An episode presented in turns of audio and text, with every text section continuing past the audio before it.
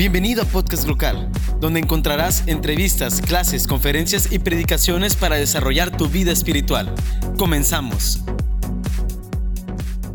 Quiero invitarle, si usted puede, que abra su Biblia en el libro de Eclesiastés. Estamos continuando con la serie El propósito de la vida. Y hoy quiero compartir contigo dos, dos palabras contrastantes. Una tiene que ver con sabiduría y otra tiene que ver con insensatez. Dicho de otra manera, la palabra insensatez está muy conectada a la palabra necio. Insensatez o necedad realmente son la misma palabra en un sentido. Pero antes de, de, abrir las escrituras quisiera compartirles algo que encontré por aquí y se me hizo muy interesante lo que dice esta nota. Dice, el sabio se esfuerza continuamente por pensar, pero el necio está totalmente preocupado por aquello que los otros pensarán de él el sabio intenta también comprender cómo piensan los demás. Ah, pero el necio cree conocer perfectamente pensamientos y sentimientos de los otros. El sabio plantea preguntas. El necio se cree capaz de ofrecer todas las respuestas. El sabio está convencido que le queda mucho por aprender el necio está seguro que ya aprendió demasiado y que lo sabe todo. El sabio es capaz de reconocer alguna estupidez que haya cometido. Sin embargo, el necio, si en todo caso se da cuenta, se esconde y se justifica. El sabio se alegra cuando otro descubre lo que ignoraba. El necio se, sienta, se siente superado y sueña con una gran oportunidad para él. El sabio recibe los consejos que le ofrecen y después decide con plena libertad. El necio, bueno, rechaza y además busca demostrar que estaban equivocados. El necio presenta su verdad, el sabio presenta su verdad con respeto y serena convicción. El necio se vuelve fanático de su verdad y la confunde con la verdad. El sabio cuando se equivoca asume su responsabilidad porque sabe que se trata de la única posibilidad para corregirse. El necio, sin embargo, intenta culpar a otros y así se condena repetidas veces lo que ha hecho. El sabio sabe decir me equivoqué. El necio prefiere decir, se equivocaron. El sabio sufre por el mal de los demás y se compromete para que dicha situación mejore.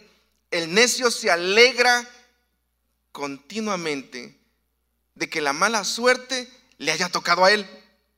El sabio se siente con misericordia y con respeto sagrado por los demás. El necio siente pena y superioridad.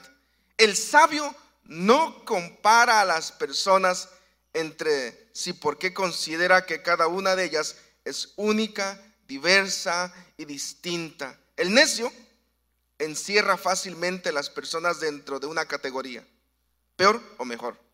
El sabio se dirige a Dios conscientemente de ser un pecador, de ser alguien que falla de ser alguien que necesita de la ayuda divina. El necio se consuela a sí mismo pensando que hay tantas otras peores cosas que él tiene. Tanto el sabio como el necio siempre su parte de sabiduría y necedad respectivamente. El necio lo sabe y acepta en paz su parte de necedad. Pero el sabio lo acepta, pero el necio lo rechaza y quiere esconderla. Por eso será siempre traicionado por su necedad no asumida.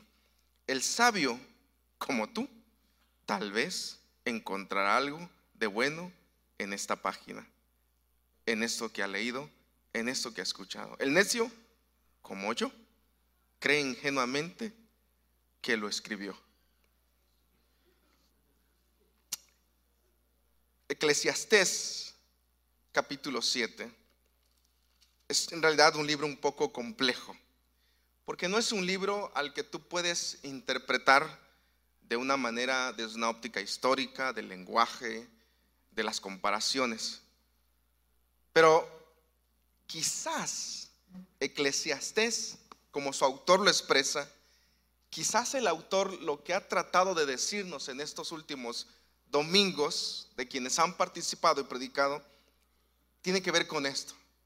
Prácticamente quizás Salomón está diciendo, miren, lo he probado todo, todo, hecho de todo, he experimentado de todo.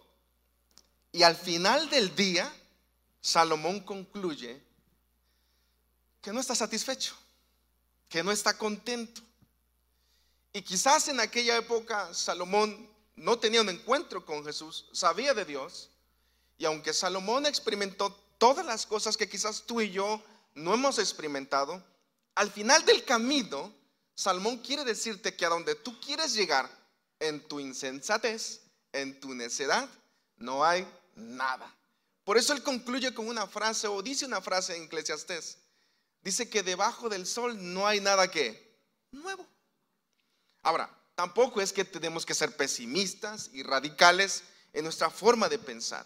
Pero hablando de insensatez, hablando de necedad, hablando de sabiduría, ¿qué es lo que el autor pretende compartirnos o que hagamos pensar a qué se refiere cuando habla de sabiduría y cuando habla de insensatez? Sabes, todos nosotros, de alguna manera, muchas veces somos sabios, pero todos nosotros, de otra manera, muchas veces también somos insensatos y necios. ¿No te ha pasado que sabes hacia dónde va la persona y le dices hacia dónde va a llegar y le dices lo que va a pasar y a pesar de eso, ¿qué sucede? Lo hace. Porque saben, muchas de las cosas ya están de alguna manera en Dios predeterminadas o planeadas. Es decir, si tú juegas con el fuego, en algún momento me voy a qué? Quemar. ¿De acuerdo? Si yo continúo mi estilo de vida mintiendo sobre otra mentira, sobre otra mentira, al final del día nadie nos va a creer.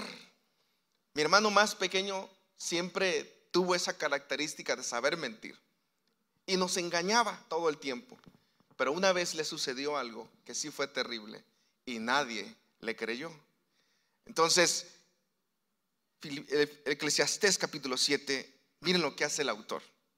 Hay tres versículos aquí, hablando de estos contrastes entre sabiduría e insensatez. Dice, vale más una buena reputación que un perfume costoso. El día que morimos es mejor que el día que nacemos. En aquella época, para quedar bien, escuchen, en aquella época en que Salomón escribe, para quedar bien, tenía que ver con la calidad de perfume que tú te ponías tenía que ver cómo olías, aunque no se bañaban, ¿no? Pero tenía que ver cómo olías. Es decir, la reputación estaba impregnada en la calidad del perfume que tú tenías. Por eso el autor dice, más vale una buena reputación que un qué? Perfume costoso. Hoy en nuestra época yo diría, más vale una buena reputación que un celular de 11 mil pesos, ¿de acuerdo? Más vale una buena reputación que el trabajo que tienes, que el carro que manejas, que la, escuela donde asistes, que el club a donde perteneces, incluso la iglesia a donde te congregas. Más vale una buena reputación que un perfume costoso. El día que morimos es mejor que el día que nacemos. Más vale pasar el tiempo en funerales que en festejos. Al fin y al cabo nos morimos. Así que los que viven deberían tenerlo muy presente. Versículo 3. Es mejor el llanto que la risa, porque la tristeza tiene, tiende a pulirnos. Aquí hay tres ideas centrales de Salomón. Salomón hace este contraste. Dice, sería mejor que tengas siempre intachable tu reputación. Sería mejor que estés donde está el dolor, es decir, donde la gente le duele. Sería mejor escuchen, donde la gente sufre al contraste, porque lo que hace Salomón es de esta manera. Él dice que es mucho mejor para las personas que tu testimonio, que tu persona se mantenga consistente o constante. Es mucho mejor, dice Salomón, que acompañemos a las personas en su dolor, a que nos mofemos de ellos. Es mucho mejor, dice el autor, a que estemos con las personas cuando sufren. Porque saben, los, los seres humanos decimos, estoy contigo en todo momento, pero como dice el dicho, los verdaderos amigos, ¿dónde se conocen? En la muerte y en la enfermedad, porque en el resto de la vida no siempre se aparecen. Es mejor, esos tres contrastes, lo que hace Salomón es confrontarnos de esta manera. Él prefiere que nuestra dicha y que nuestra vida sea plagada o sea impregnada de buen testimonio. Es mejor, dice él, que estemos donde la persona sufre su dolor por la muerte de alguien. Es mucho mejor, dice, que estemos donde la persona sufre. Y por eso la serie, el propósito de la vida. Muchos de nosotros somos conocidos y dicen que los mexicanos son conocidos como al ay se va en vez de tener planificado el tiempo y la vida. Claro, no tenemos la vida comprada, pero Salomón lo que está haciendo es esto. Sabes que un día vas a morir, ¿verdad? Pues deberías de planificar, deberías de ahorrar, deberías de pasar tiempo con tus hijos, deberías disfrutar a tus amigos, deberías sí divertirte, pero no en el sentido de pasar toda la vida divirtiéndonos, que no te importe nada.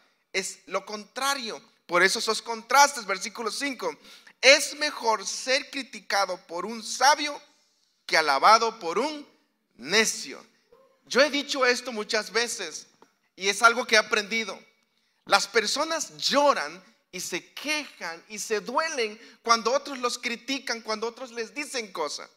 Y es más, pierden tanto tiempo escuchando los comentarios de la gente sobre algo que sucedió en su vida.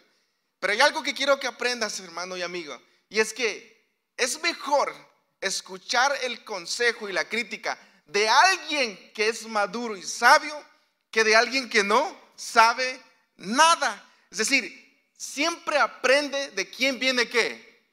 La crítica, el consejo. Siempre toma en cuenta de quién viene. Porque si viene de alguien que es fracasado, que es inconsistente, que siempre eh, reniega, que siempre anda en, inestabilidad, ¿para qué le haces caso? Escuchaba, recordaba a un profesor hace mucho tiempo que decía que él se ríe cuando en la etapa de adolescencia y juventud los jóvenes se les rompen el corazón, las chicas, ¿no?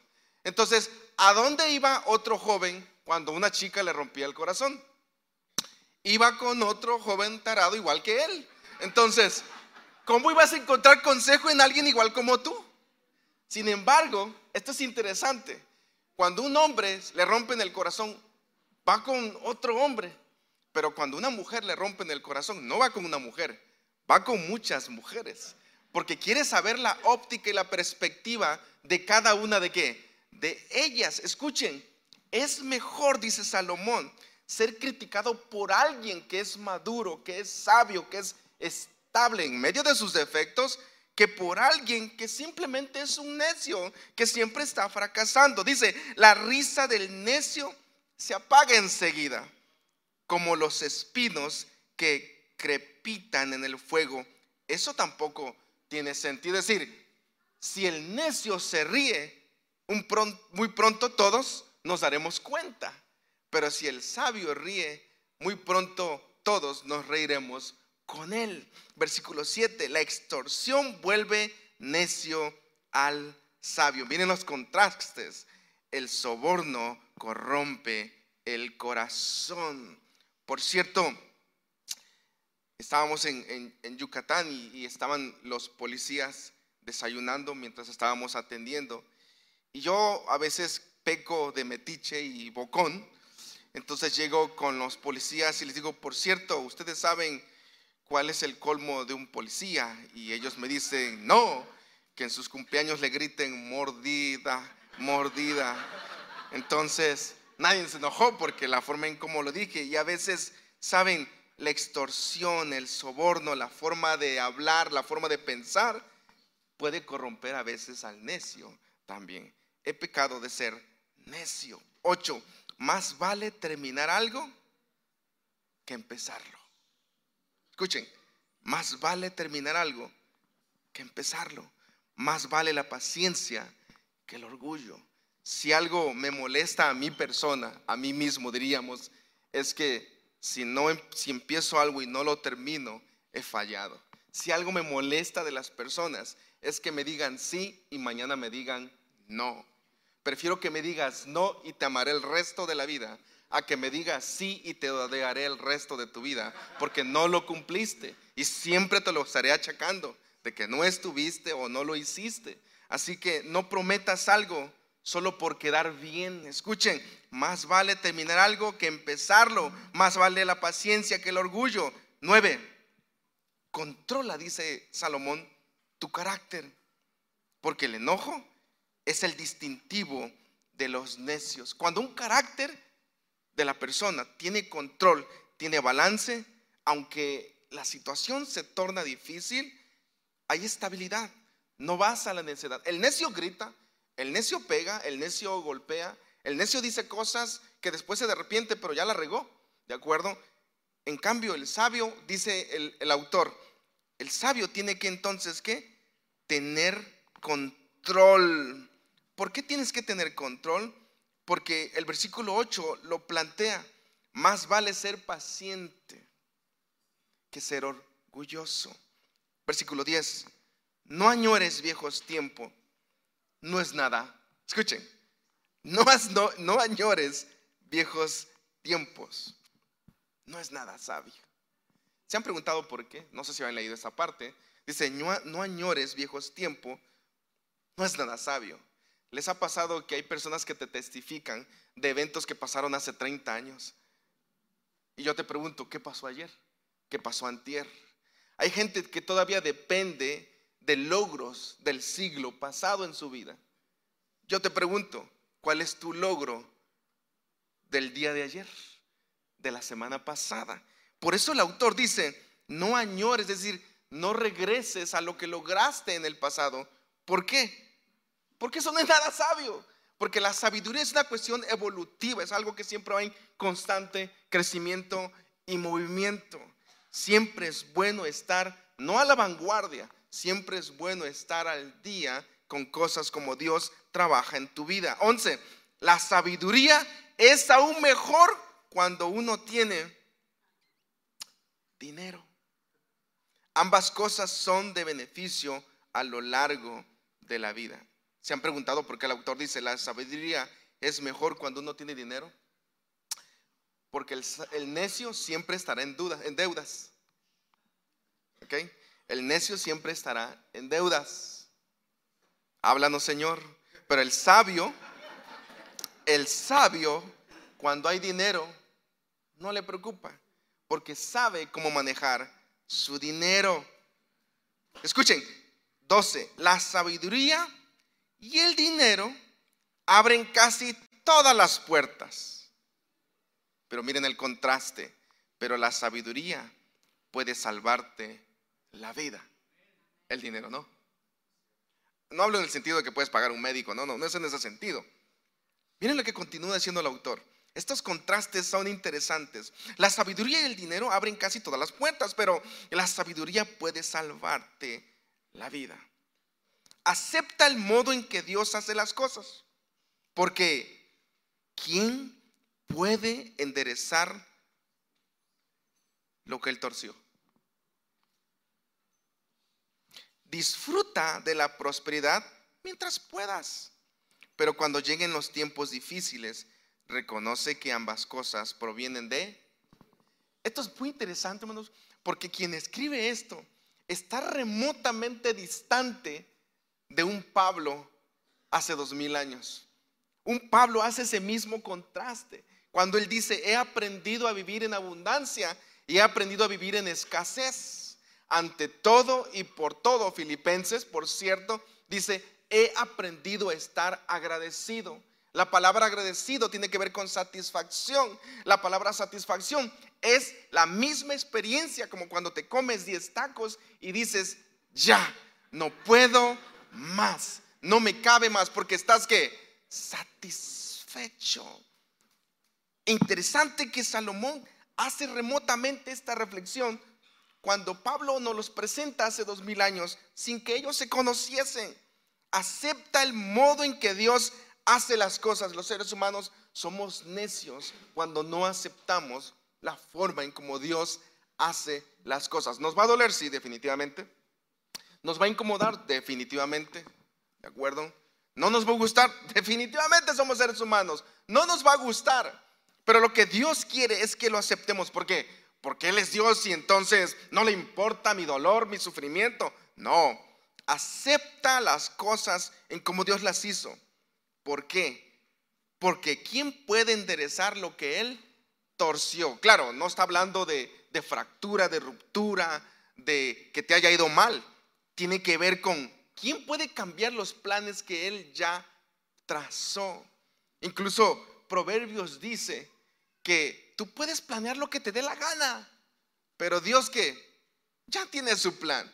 Más vale que tu plan esté insertado en su plan para que las cosas funcionen. La sabiduría el dinero abren las puertas, pero la sabiduría puede salvarte la vida. Me encanta el versículo 14. Disfruta la prosperidad mientras puedas, pero cuando lleguen los tiempos difíciles, reconoce que ambas cosas provienen de Dios. Recuerda que nada es seguro en esta vida. Aplicado a nuestros tiempos, ¿qué implicaría, escuchen, qué implicaría disfrutar la prosperidad mientras puedas? ¿Implica gastárselo a lo que uno quiere? ¿Implica invertir donde uno quiere? ¿O a qué se refiere el texto cuando dice disfruta de la prosperidad? ¿A qué se refiere el texto? Se refiere otra vez a sabiduría, es decir, seamos sabios cuando Dios nos está que prosperando. Les hago una pregunta y no respondan, solo es algo introspectivo. Cuando te está yendo bien financieramente, ¿qué sería lo sabio? Gastar, puedes. Comprar, puedes. Pero ¿qué sería lo sabio? Ahorrar, porque vendrán tiempos que difíciles, donde no tendrás que pedir prestado a alguien tú ya tienes una reserva, un guardado. Por eso el texto dice, disfruta de la prosperidad mientras puedas, porque van a venir tiempos difíciles. Y ambas cosas, dice el autor, ¿cuál? Tanto la prosperidad como la situación difícil o la escasez. Y ambas cosas provienen de Dios. Por tanto, cuando te está yendo mal financieramente, no es que estás al lado, no es que Dios no te quiere. No es que te levantaste con el pie izquierdo. No es eso. Es que incluso esa experiencia, esa circunstancia, Dios la está usando para qué? Para pulir tu vida, para pulir tu corazón. Pero recuerda que nada es seguro en esta vida, en esta vida. Pero en Dios sí. En esta vida nada es seguro, pero en Dios todo es seguro. Versículo 15. Y esto que a continuación viene, todos los versículos anteriores, el autor lo que ha hecho es una introspección, una reflexión de todo lo que ha experimentado y él les hace, hace contraste. Pero miren cómo hace el cambio de tono y a continuación habla lo siguiente, versículo 15. He visto todo en esta vida sin sentido, incluso jóvenes buenos que mueren y personas malvadas que tienen una vida larga. Así que no seas demasiado bueno ni demasiado sabio. ¿Para qué destruirte a ti mismo? Por otra parte, tampoco seas demasiado malo. No seas necio, porque morir, ¿por qué morir antes de tiempo? Presta atención, dice el autor, a estas instrucciones. Porque todo el que teme a Dios evitará caer en ambos extremos. Versículo 19. Un solo sabio es más fuerte que diez ciudades prominentes de una ciudad. No hay una sola persona en la tierra que siempre sea buena y nunca peque. No escuches conversaciones ajenas a escondidas. Podrías escuchar que tu siervo te maldice. Dicen que el que busca, encuentra. Pues sabes quién de las veces que tú mismo maldijiste a otros. Siempre hice todo lo posible para que la sabiduría guiara mis acciones y mis pensamientos, me dije, me propongo ser sabio, porque yo no funciono. La sabiduría siempre está lejos y es difícil de encontrar. Miren lo que dice el autor, busqué por todas partes, decidido encontrarla y entender la razón de las cosas. Me ha habido propuesto demostrarme a mí mismo que la maldad es una tontería y la insensatez una locura. Descubrí que una mujer seductora es una trampa más amarga que la muerte. Su pasión es una red y sus manos suaves son cadenas. Los que agradan escuchen a Dios escaparán de ella, pero los pecadores caerán en su trampa. Llegué a la siguiente conclusión. Todo este discurso, todas estas comparaciones, dice Salomón, esta es mi conclusión. La descubrí después de analizar la cuestión desde los ángulos posibles. Aunque lo he investigado una y otra vez, veo aún, no encuentro lo que buscaba. Hay un solo hombre virtuoso entre mil, pero ni una sola. Si encontré lo siguiente. Esta es la conclusión del autor. Dios creó al ser humano para que sea virtuoso, pero cada uno decidió seguir su propio camino. Esa palabra al final, cada uno decidió seguir su propio camino. Pero escuchen esto. Dios creó al ser humano para que sea que virtuoso. La palabra virtuoso está muy ligada a la palabra sabiduría. Una y otra están conectadas. Y esto es interesante, porque cuando uno lee todos estos versículos, uno pensaría, pues estamos fregados. Entonces, ¿hacia dónde vamos? ¿Qué vamos a hacer? ¿Quién podrá ayudarnos? Pero no, el autor al final concluye esto. Es cierto, estos contrastes. No seas esto, pero sé esto. Pero al final concluye algo que es poderoso cuando dice que Dios nos creó a ti, a mí, con la capacidad de ser virtuosos. El problema es este, que cada uno tomamos rutas distintas, contrarias a Dios. Solo hay dos caminos, hermanos. Solo hay dos rutas y una de ellas es la correcta. La ruta de Dios y mi propia qué? Ruta. Por tanto, cuando fallo, cuando fracaso, cuando suceden cosas inesperadas, cuando suceden cosas que yo no planeé que sucedieran y me afectan. Escuchen, muchas veces no es porque Dios sea malo en sí mismo, porque en Él no hay maldad. Es porque he decidido escoger una que ruta distinta. La ruta de Dios siempre nos llevará a la sabiduría. La ruta de Dios siempre nos ayudará a tomar decisiones correctas. La ruta de Dios hará que seamos personas sabias, congruentes, consistentes, balanceadas, estables. ¿Sabían ustedes que podemos ser sabios a pesar de que estamos fallando? Pero seguimos que en la ruta de Dios.